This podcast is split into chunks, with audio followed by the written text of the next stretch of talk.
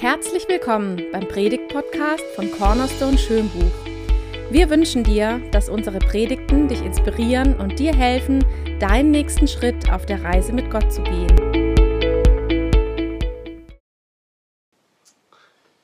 Ich las mal von einigen Christen, die sich mit einem Eigentümer einer Bar angelegt hatten. Sie sagten ihm, sie beten jetzt dafür, dass seine Bar von einem Blitz getroffen wird. Okay, das ist nicht die feine englische Art. Doch Tatsächlich wenige Wochen später kam ein großes Ungewitter über die Gegend und ein Blitz traf genau in diese Bar und legte sie in Schutt und Asche.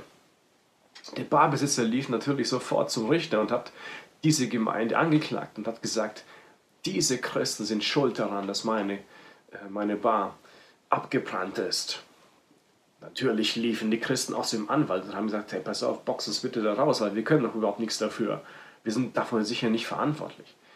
Und daraufhin schrieb der Richter ein Statement. Das war vielleicht für verschiedene außenstehende Leute etwas verwirrend, aber äh, er war völlig überzeugt, dass der Barbesitzer an die Macht des Gebets glaubt, die Christen aber nicht. Hast du schon mal so eine deutliche Antwort auf eine deiner Gebete erhalten, wo du unmöglich etwas erwarten konntest, was außerhalb eines Wunders gelegen ist? Wir bekommen oft Antworten auf unsere Gebete und, und dann versuchen wir, diese Antworten irgendwie zu erklären. Wir schreiben vieles dem Zufall zu, manches dem Glück zu. Was müsste eigentlich geschehen, damit du und ich glauben, dass Gott eingreift?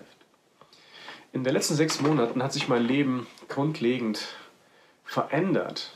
Ich bin wöchentlich in den letzten Monaten an meine körperlichen und auch an meine mentalen Grenzen gestoßen. Es gab so viel Veränderung in meinem Leben, im Leben meiner Familie, sodass ich und meine Familie auch ausschließlich um Wunder gebeten haben. Oft hatte ich diesen, äh, in diesen Monaten den Eindruck, äh, dass sich gar nicht schlagartig verändert zum Positiven. Aber wenn ich jetzt im Nachhinein reflektiere, merke ich, dass Gott Wunder getan hat. Und das ist genau darum, wofür ich auch gebetet hatte. Ging es dir vielleicht in den letzten Tagen und Wochen vielleicht so, dass du auch gebetet hast, dass Wunder passieren? Gerade weil du das Gefühl hast, deine Kräfte sind zu Ende und du kannst nicht mehr. Vielleicht hast du gebetet, dass du deinen Job behalten kannst. Am letzten Donnerstag in der Kleingruppe haben wir dafür gebetet, dass eine Familie tatsächlich sich in den nächsten Wochen mit Essen versorgen kann, weil der Job eben nicht mehr da ist. Vielleicht hast du jemanden in deinem Freundeskreis, der von diesem Virus infiziert worden ist, oder du bist selbst betroffen und du betest, dass sich Heilung einstellt. Vielleicht hast du einfach nur gebetet, dass sich deine Kinder einfach nur vertragen, weil sie jetzt den ganzen Tag in den eigenen vier Wänden äh, gefangen sind, in Anführungszeichen. Und du hoffst, dass sich die Situation irgendwie verändert. Du hoffst.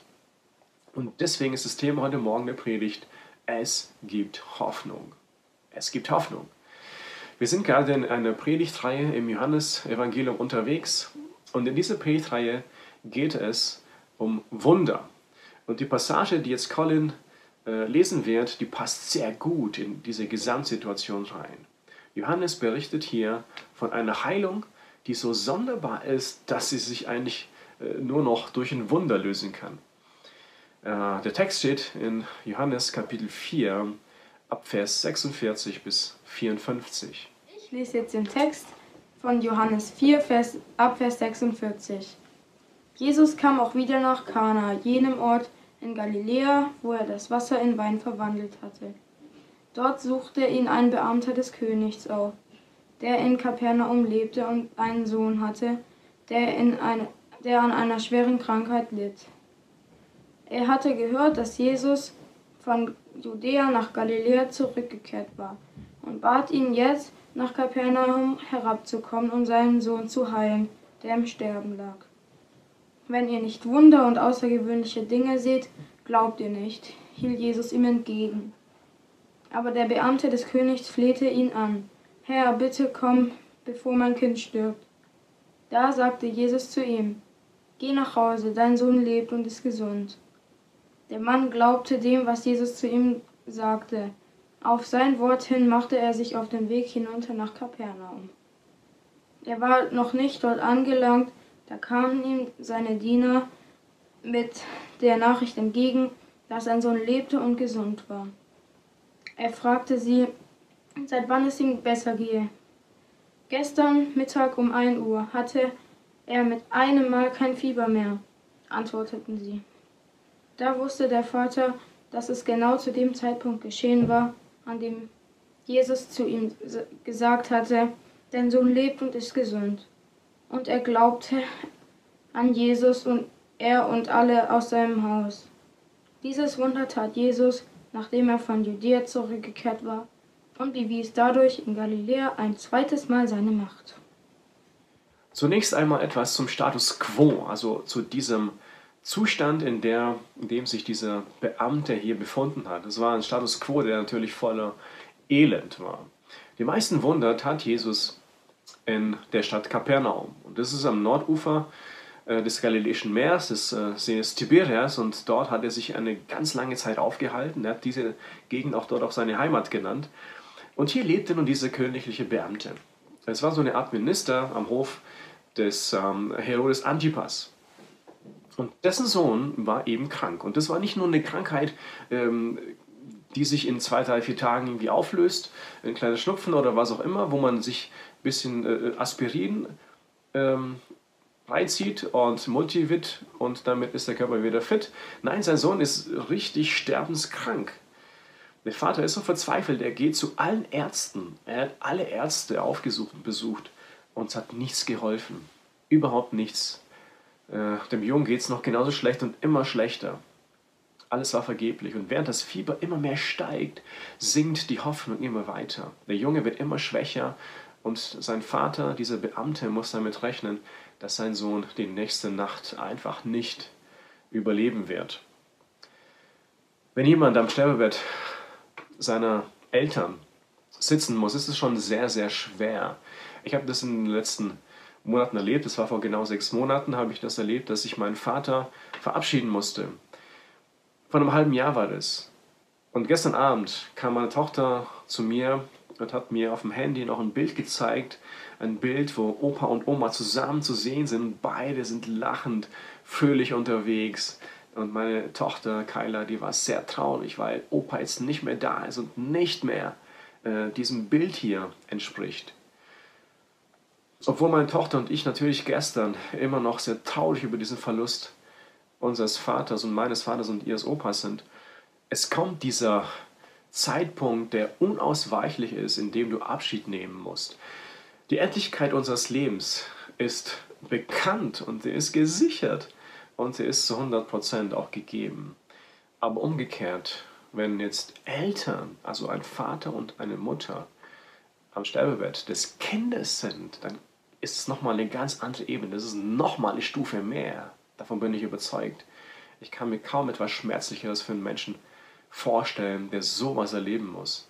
Und ich sage das im vollen Bewusstsein als Vater. Jeder Verlust, den wir beklagen müssen, ist so wie ein richtiger Stich ins Herz. Du musst definitiv einmal den Verlust eines Menschen verarbeiten. Ich möchte dich mal ganz persönlich fragen, was ist das bei dir, was im Sterben liegt. Vielleicht sind es Beziehungen. Vielleicht bist du noch irgendwie jung und du bist aktiv zu Hause und nutzt jetzt irgendwie die Zeit äh, daheim, die dir jetzt irgendwie als mehr erscheint und du hast das Gefühl, dass deine Eltern dir auf die Nerven gehen. Ja, du hast ein Problem vielleicht damit, dass deine Eltern dich nicht verstehen und dass darin die Beziehung im Sterben liegt. Vielleicht liegt auch deine Beziehung zu deinem Partner irgendwie im Sterben. Vielleicht auch zu deinen Kindern, falls du Kinder hast. Vielleicht liegt auch dein Vertrauen zu Gott im Sterben. Vielleicht, wenn du Christ bist, auch deine Beziehung zu Jesus Christus. Es ist so, dass in Deutschland jedes Jahr 10.000 Menschen sich das Leben nehmen, weil sie keine Hoffnung sehen und keine Perspektive mehr haben. Und damit sterben hierzulande in Deutschland jedes Jahr mehr Menschen durch den Freitod als durch Verkehrsunfälle, durch Drogendelikte und durch Gewaltverbrechen zusammen. Wer keine Lösung und keinen Ausweg mehr kennt, der meint, sich im freien Fall zu befinden. Und ich weiß nicht, ob du das Gefühl schon kennst und schon mal erlebt hast. Einfach zu fallen und den Eindruck zu haben, unter dir tut sich ein Boden auf und du fällst ins Bodenlose. Das ist ein ziemlich scheußliches Gefühl, wenn man mit seinem Latein völlig am Ende ist. Und das ist hier der Status quo erstmal von diesem Mann, von diesem Beamten. Aber dabei soll es erstmal nicht stehen bleiben, denn es geht weiter. Jesus ist nämlich erreichbar. Jetzt ist Jesus wieder nach Galiläa gekommen. Dieser königliche Beamte hört davon. Er ist zurück in Kana. Das heißt, er ist wieder erreichbar. Der Vater schöpft Hoffnung und er bricht auf in Richtung Kana, in diese Stadt, um Jesus dort zu treffen. Und trotz seines Standes als, als richtig wohlhabender Beamter ist er imstande, sich als Bittsteller an Jesus zu wenden. Er, der sonst Befehle ausgibt, muss jetzt eine Bitte äußern und aussprechen. Naja, ob ihm das leicht gefallen ist? Ich glaube wohl kaum. Kann ich mir nicht vorstellen, aber es nützt ja nichts. Denn er, der sonst Macht ausübt, ist trotzdem auf einmal erstmal machtlos. Jesus um etwas zu bitten, hat seinen Stolz definitiv verletzt. Stolze Menschen versuchen erstmal, alle ihre Krisen selbst zu managen, sich selbst stark zu fühlen, ja, ist ein Zeichen von, von stolzen Menschen. Falls der Vater dieses kranken Jungen jetzt zu Fuß ging, zu Fuß nach Kana, musste er sich aber erstmal ganz schön anstrengen, um zu Jesus zu kommen. Ja, der, die Entfernung sind insgesamt 30 Kilometer und die wurde wahrscheinlich zu Fuß bewältigt. Und nicht nur das, sondern auch die Höhenmeter, die er überwinden musste, äh, war enorm. 30 Kilometer plus 500 Höhenmeter. Das kommt nochmal dazu. Ich glaube, es war absolut anstrengend.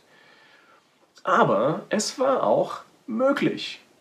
Grundsätzlich gilt das auch für dich und für mich. Wenn wir uns auf die Suche nach Jesus machen und ihm begegnen möchten, ist es erstmal anstrengend, aber es ist auch möglich. Das Anstrengende ist vor allem einfach einsehen zu müssen, dass ich mir selbst nicht mehr helfen kann. Und das ist, die, das ist das Anstrengende, wo dein Stolz erstmal und mein Stolz gebrochen werden muss. Ja, wer gibt schon selbst zu, dass er selbst nicht zurechtkommt und auf Hilfe angewiesen ist. Das macht keiner gerne von uns. Eine Bitte erstmal zu äußern, bedeutet Überwindung. Besonders für einen Menschen, der autonom ist, besonders für einen Menschen, der einflussreich ist, wie es dieser Beamte war. Manchmal wagt man sich natürlich, weil man nicht weiterkommt, auf den Weg zu Jesus hin. Man, man fängt an, den ersten Schritt zu gehen und dann geht man den zweiten und geht den dritten Schritt sogar und dann gibt man auf, weil sich irgendwie noch nicht viel von der Umgebung nach drei Schritten verändert hat. Hat sich kaum etwas großartig getan. Und deswegen möchte ich dich ermutigen, bleib trotzdem dran. Geh trotzdem weiter. Weißt du, hier bei uns in der Story geht es um 30 Kilometer. Das ist kein Sprint. Das ist ein richtig langer, langer Weg. Wie lange unsere momentane gesundheitliche und auch gesellschaftliche Krise anhält, ist kaum auszumachen. Das weiß keiner. Sie wird aber definitiv nicht erst, äh, nicht morgen erst schon zu Ende sein, sondern wird wahrscheinlich länger gehen. Und deswegen möchte ich dich ermutigen, geh. Hinauf heißt, bleib bitte nicht unten, sondern geh hinauf zu Jesus. Bleib nicht unten, deine verzweifelten Gedanken, sondern lass dir auch helfen von Menschen. Lass dir helfen von einem Freund, von einer Freundin, von einem Mentor, der dich in den letzten Wochen und Monaten vielleicht schon mal begleitet hat, weil du so verzweifelt warst. Andere Menschen möchten dir dabei helfen und dich unterstützen. Das möchte ich auch tun. Falls du noch solche Fragen hast, die dich jetzt gerade beschäftigen und bewegen und du noch keinen hast, der dir helfen kann, dann kannst du mir auch persönlich schreiben, mich persönlich auch anrufen. Geh hinauf, komm zu Jesus, heißt hinaufzugehen und nicht beim Alten zu bleiben. Willst du beim Alten bleiben? Ich glaube, das willst du nicht. In unserer Geschichte geht es hier weiter. Gott kann Wunder tun. Das ist die Frage. Als der Mann schließlich jetzt vor Jesus steht, jetzt kommt er zu ihm und jetzt bittet er um Heilung für seinen Sohn. Da gibt ihm Jesus erstmal einen kleinen Crashkurs über Zeichen und Wunder. Und dieser Beamte hört sich das Ganze mal an und denkt sich, hat, hat Jesus überhaupt zugehört? Ich habe hier eine wirklich extrem wichtige Bitte. Und dann kommt dieser Exkurs ja, in Zeichen und Wunder. Ich persönlich, ich glaube, dass es Wunder gibt und dass Wunder, die auch in der Bibel so beschrieben sind, tatsächlich genau so eins zu eins passiert sind. Wenn Gott aber nicht in der Lage ist, Wunder zu tun, wäre er doch als Gott erledigt, oder? Wenn diese ganzen Wunderberichte nichts weiter als Legenden sind, Gott also keine Wunder vollbringen kann, dann brauchst du auch gar nicht anfangen zu beten. Dann hoffst du doch irgendwie vergeblich. Aber Gott ist ein Gott der Wunder. Gott ist immer noch Gott, vergiss es bitte nicht. Er kann Dinge tun, äh, einfach weil er sie tun kann und weil er sie tun will. Wunder sind für ihn etwas völlig Natürliches. Gott tut nicht nur Wunder in der Natur, sondern auch in Menschen, in dir und in mir. Es gibt eine Aussage im Neuen Testament, im zweiten Teil der Bibel, die lautet folgendermaßen, Gott kann unendlich viel mehr tun an uns, als wir uns jemals von ihm erbitten oder vorstellen können. So mächtig ist die Kraft, mit der er in uns wirkt. Wow, so ein Gott gibt es und so einen Gott haben wir. Was heißt eigentlich Glauben, wenn es hier jetzt darum geht, dass dieser Beamte jetzt glauben soll? Nur weil Jesus was sagt? Auch wenn Gott uns viel zu zeigen hat, auch durch Wunder in der Schöpfung, uns irgendwie in Staunen versetzen will, sind alle Wunder Hinweise auf ihn, aber nicht Beweise für ihn. Weißt du, wenn ich etwas beweisen kann, dann stehe ich doch über diesen Dingen, die ich beweisen kann. Wenn ich also Gott beweisen kann, dann stehe ich doch über Gott. Das tue ich aber nicht. Ich bin Mensch und Gott ist Gott. Jesus möchte, dass wir aufgrund seiner Worte glauben, nicht aufgrund von Zeichen und Wundern. Was heißt eigentlich jetzt Glauben genau? Was heißt Glauben konkret? Nur mal so ein Beispiel. Wenn ich jetzt jemanden treffe und ihn einfach frage, wie heißt du? Dann stellt sich die Person mir vor und sagt, ich heiße Peter. Und später fragt mich meine Frau, äh, wie, wie heißt dieser Typ da hinten? Ja, der heißt Peter. Peter ist sein Name. Um das herauszufinden, habe ich kein Zeichen von Peter gefordert.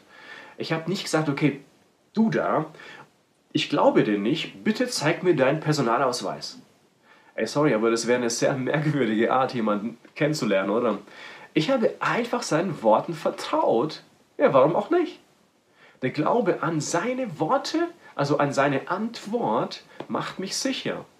Nochmal, Jesus will, dass wir seinen Worten vertrauen. Die Bibel erklärt uns eine Menge Dinge, die wir als Menschen mit unserem eingeschränkten Horizont überhaupt nicht wissen können. Zum Beispiel, auch in Johannes im Evangelium Kapitel 5, Vers 24 sagt Jesus, wer auf mein Wort hört, also nicht wer meine Zeichen sieht, sondern wer auf mein Wort, das er spricht, das wir heute lesen können, hört und dem glaubt, das ist das Zweite, der mich gesandt hat, der hat, und jetzt kommt die Folge davon, der hat ewiges Leben. Das ist schon genial, oder? Ich frag dich mal, ganz persönlich, wie ist es bei dir? Glaubst du, dass das, was Jesus Christus in seinem Wort zu dir sagt, auch tatsächlich stimmt? Glaubst du und vertraust du seinen Worten oder brauchst du irgendein Zeichen oder ein großes Wunder, damit du das glaubst? Stell dir mal Folgendes vor. Du bietest einem Bettler Brot an, um seinen Hunger zu stillen. Wenn der Bettler jetzt zu dir sagen würde und von dir verlangen würde, okay, ich nehme das Brot, aber vorher zeigst du mir bitte, dass du fliegen kannst oder dass du aus einem Stein Brot machen kannst. Wie würdest du reagieren? Okay, du würdest vielleicht denken, hey, okay, dann verhungere lieber, äh, wenn du so unvernünftige Zeichen von mir forderst. Also genauso ist es bei Jesus. Vertraust du den Worten Jesu oder versuchst du selbst das Problem zu lösen? Das ist die entscheidende Frage. Tue, was du tun kannst und vertraue, dass Gott tut, was nur er tun kann. Tue, was du tun kannst und dann vertraue, dass Gott tut, was nur er selbst tun kann, weil er Gott ist. Wie geht es in dieser Story weiter? Jetzt kommt der ultimative Test, möchte ich mal sagen. Jesus kommt nicht mit nach Kapernaum zu diesem Beamten. Er kommt nicht mit nach Hause, um diesen Jungen jetzt persönlich zu heilen, so wie sich das dieser Beamte wahrscheinlich vorgestellt hat. Nein, das macht er nicht, sondern er sagt nur drei Worte. Dein Sohn lebt. Okay. Ich glaube, das war der ultimative Vertrauenstest für diesen Beamten. Und dann haben wir es vorhin gehört von Colin, Vers 50. Der Mann glaubte an das, was Jesus ihm gesagt hatte, und er macht sich wieder auf den Weg hinunter nach Hause, nach Kapernaum. Er glaubte Jesu seinen Worten. Er hat den Worten von Jesus vertraut.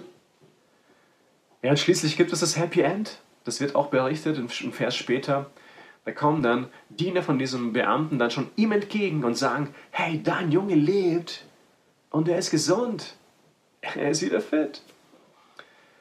Wenn du das Wort hast, hast du alles. Wenn du die Worte von Jesus hast und denen Glauben schenkst, hast du alles. Jesus ist für dich und für jeden Menschen erreichbar, auch gerade in diesen Wochen der Krise. Du darfst ihm deine Sorgen, die du hast, abgeben. Du darfst sie ihm in die Hände legen und vertrauen, dass nur er das tun kann, was nur er tun kann.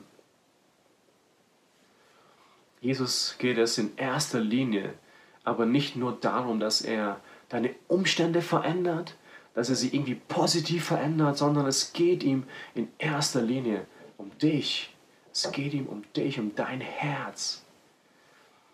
Er will dich und er will dein und mein Vertrauen haben. Ich möchte zum Schluss noch einmal zusammenfassen. Auch wenn wir manchmal durch solche sehr, sehr ausweglosen Situationen und solche Krisen wie heute in diesen Wochen gehen müssen, dann kannst du wissen und darauf vertrauen, dass Jesus alles getan hat, alles getan hat, damit du gerettet werden kannst, weil es Jesus nicht in erster Linie um den Umstand geht, sondern es geht ihm um dein und um mein Herz. Das Kreuz, an dem er starb, an dem er für deine und für meine Sünden sein Leben gelassen hat, an dem er unser Leid auf sich genommen hat, an diesem Kreuz, wo sein Blut für dich und für mich geflossen ist. Dort wurde er von allen im Stich gelassen. Er war ganz alleine. Dort wurde er im Stich, im Stich gelassen von allen Menschen. Und das ist aber trotzdem das Herz des Evangeliums, das Herz der guten Botschaft. Gott hört auch heute unsere aufrichtigen Gebete. Er hört unsere Hilferufe immer. Es gibt kein Gebet, das er jemals verpasst hat. Und das ist auch eine gute, eine gute Botschaft, oder? Mal sagt er ja, mal sagt er auch nein, mal sagt er auch, okay, warte noch einen Moment. Was Jesus von uns heute möchte und von dir möchte, ist nichts anderes als mein und dein Vertrauen. Tue, was du tun kannst und vertraue, dass Gott tut, was nur er tun kann. Daher geh hinauf, auch wenn es anstrengend ist, und vertraue Jesus. Und du wirst schon sehen. Du wirst Wunder sehen. Wenn du dein Vertrauen ganz auf Jesus setzt, und das hoffe ich, das tust du, dann wird sich dieser Glaube und dieses Vertrauen auch zeigen. Dann werden Menschen das sehen. Dann werden deine, deine Familienleute, deine Kinder, deine Partnerin, dein Partner, dann werden deine Nachbarn das sehen. Dann wird das andere Menschen positiv beeinflussen. Und das wünsche ich mir. Das wünsche ich mir auch für dich, dass das Kreise zieht, dass dein Vertrauen in Jesus Kreise zieht in deine Familie rein und in dein Beziehungsnetzwerk rein. Ich wünsche dir, dass du heute gemerkt hast, dass das, was bei dir im Sterben liegt, wieder lebendig gemacht werden kann. Durch Jesus, durch, dadurch, dass du ihm vertraust und dass du seinen Worten vertraust. Er kann dich neu machen, er kann dein Herz neu machen.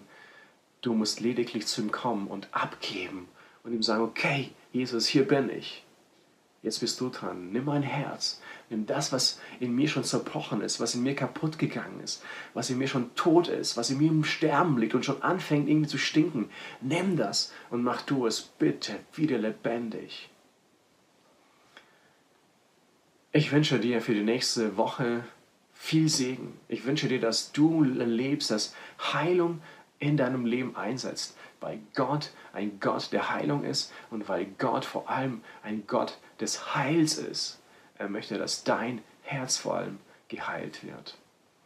In diesem Sinne wünsche ich dir viel, viel Segen für die nächsten Tage.